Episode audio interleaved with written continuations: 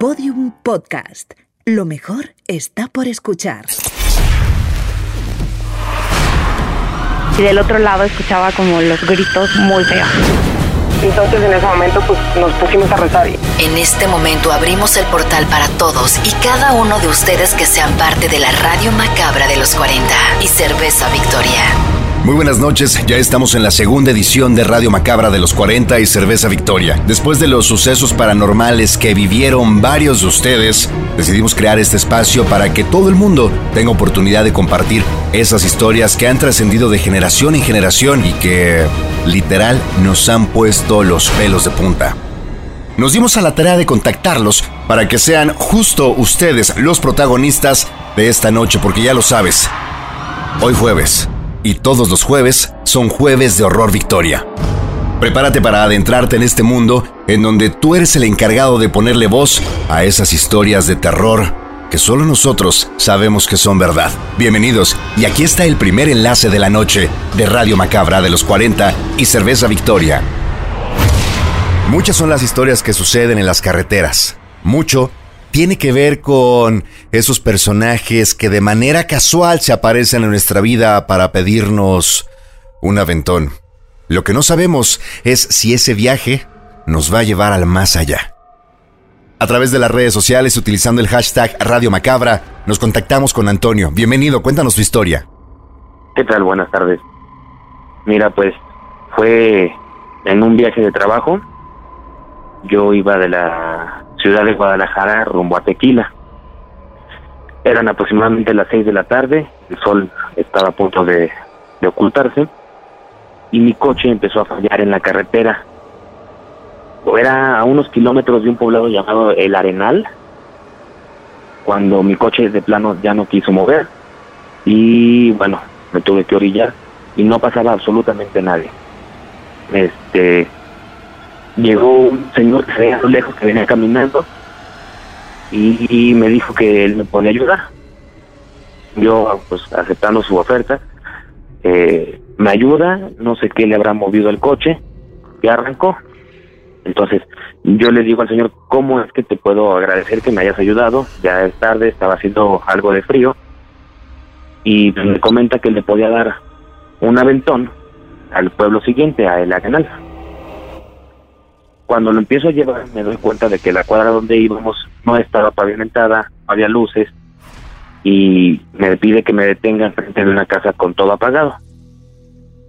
Me detengo, el señor se baja y me dice que tengas muy buen camino, ten mucho cuidado y no lo vuelvas a hacer. Bien, yo no le di mayor cosa. Voy saliendo del pueblo para regresar hacia la carretera y me paré en unos abarrotes. Entonces me dice el señor que hacía yo con placa de otro estado en un pueblo como este.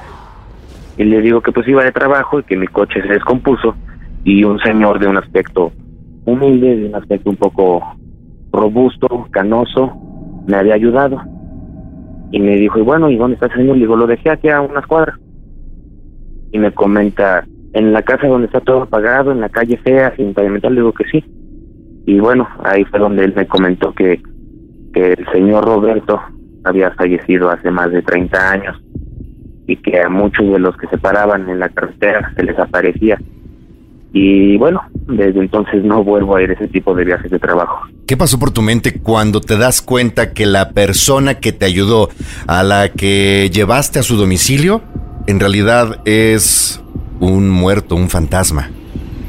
No, no lo sé, me quedé, me quedé frío, así ahorita de recordarlo me vuelven a dar nervios y no, incluso recuerdo que llegué a, hacia la ciudad de Tequila donde iba y me dio, me dio mucho favor, tuve que pasar la noche ahí, ya no regresé, no quise seguir manejando de noche.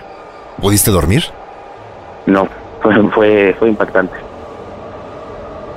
Mi querido Antonio, yo sugiero que justo ahora que vas camino a casa, por favor, no subas a nadie a tu coche porque no sabes si el lugar al que te lleva tal vez es el más allá. Gracias por llamar. Claro que sí lo tomaré en cuenta.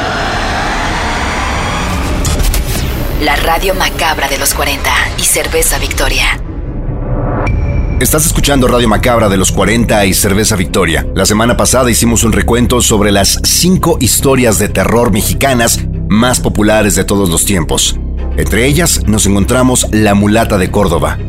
Y si no te ha tocado vivir esta terrorífica experiencia, te invitamos a que escuches lo siguiente.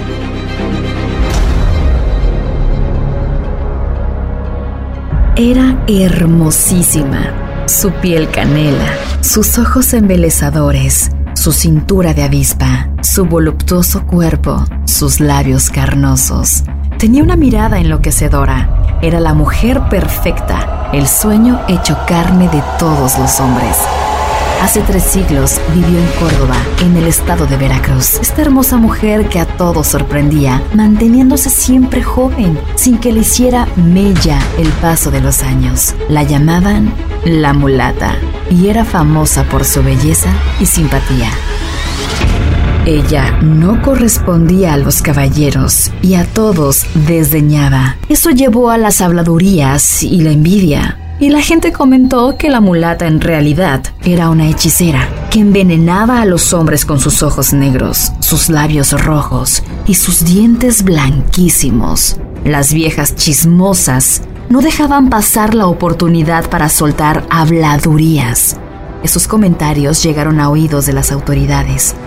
La mulata fue condenada sin ser oída. De Córdoba fue llevada encadenada a la oscura cárcel del Tribunal de la Inquisición en la Ciudad de México. Su sentencia. Ahorcamiento siete días después, justo cuando el sol se pusiera. Es la mañana del día de la ejecución. El carcelero entra en el calabozo y lo sacude la sorpresa. En una de las paredes está pintado perfectamente el casco de un barco con carbón. Sonriente, la mulata habló.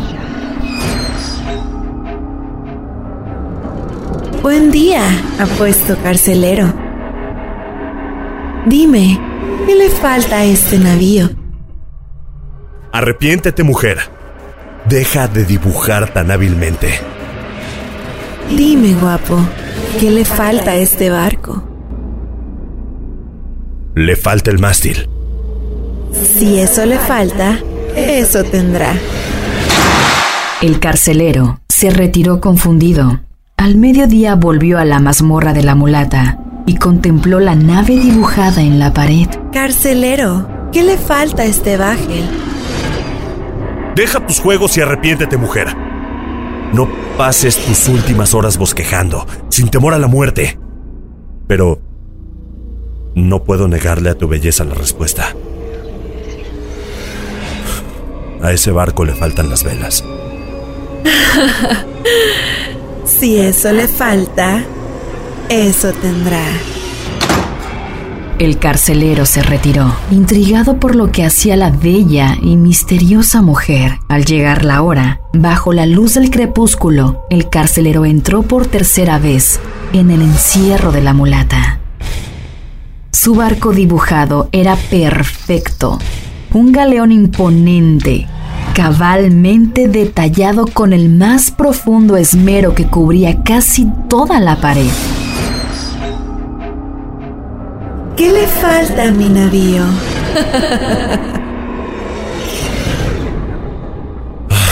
Bella mujer, pon tu alma en las manos de Dios, nuestro Señor.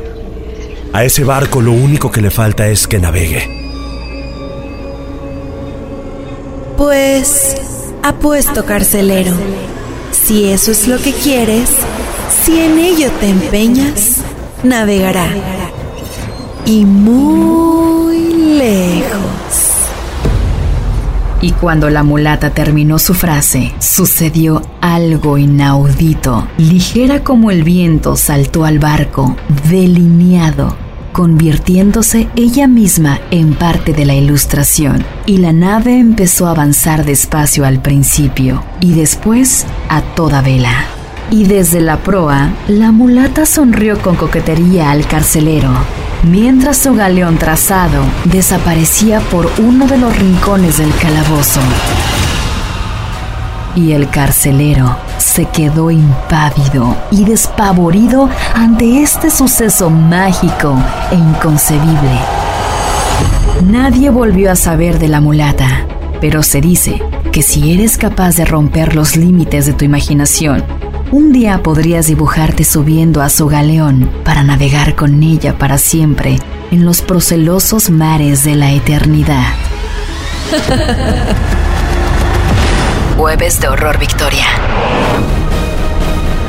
La radio macabra de los 40 y Cerveza Victoria.